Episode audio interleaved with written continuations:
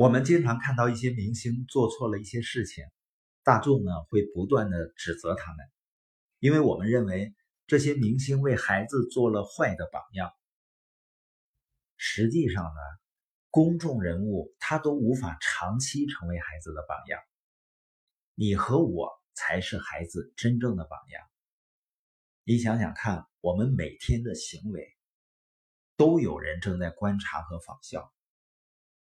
所以，对于老师或者团队的领导者，为人师表是最具影响力的行为。谁正在观察和仿效你呢？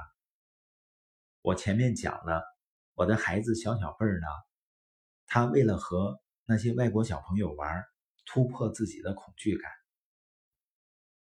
那你应该知道的是，如果我们，也就是孩子的父母。不能够突破自己的恐惧，去做一些正确但是自己害怕的事情。你认为你的孩子会怎么做呢？我们的行为比我们说的话更响亮。那我们线下交流最根本的目的是什么呢？不是让人们觉得我们的培训多么好、多么厉害。我们真正的目的是让人们找到自己正确的方向。明确的目标，建立更好的自我形象，有勇气去突破内心的障碍，有策略的采取行动。我们一号在武汉交流完，在会后会的时候，有一位培训机构的创业者说了这样的话：“给王老师道歉的，为什么呢？因为我今天来的话，确实是带着一种平淡的心态来的，很抱歉，因为。”自己也在自己这个学习的身上也是投资了几十万，一直在不停的学习啊，在那个呃，总觉得贵的才是好的。他因为这两年自己在学习上面也投资了几十万，一直在学习，所以呢，总觉得贵的才是好的。而通过在我们这一天的学习呢，收获巨大。实际上，最好的教育是能够导向行动的教育。有一家刚经过大规模兼并重组的公司举办了一场个人责任研讨会。会后，一个经理分享了他学习 Q B Q 前后思想意识上的变化。就在早上参加课程前，他还一直抱怨总公司的一些规定，严重妨碍到他所属业务单位的运作。无奈、焦虑的情绪让他感到压力山大。而经过一个多小时的课程后呢，他开始以不同的方式来思考问题了。他决定要立刻订机票飞往总部，因为他已经想到了，这是通过改变自己改变现状最好的方法。首先，他决定停止抱怨，问一个比较好的问题：我能怎么做？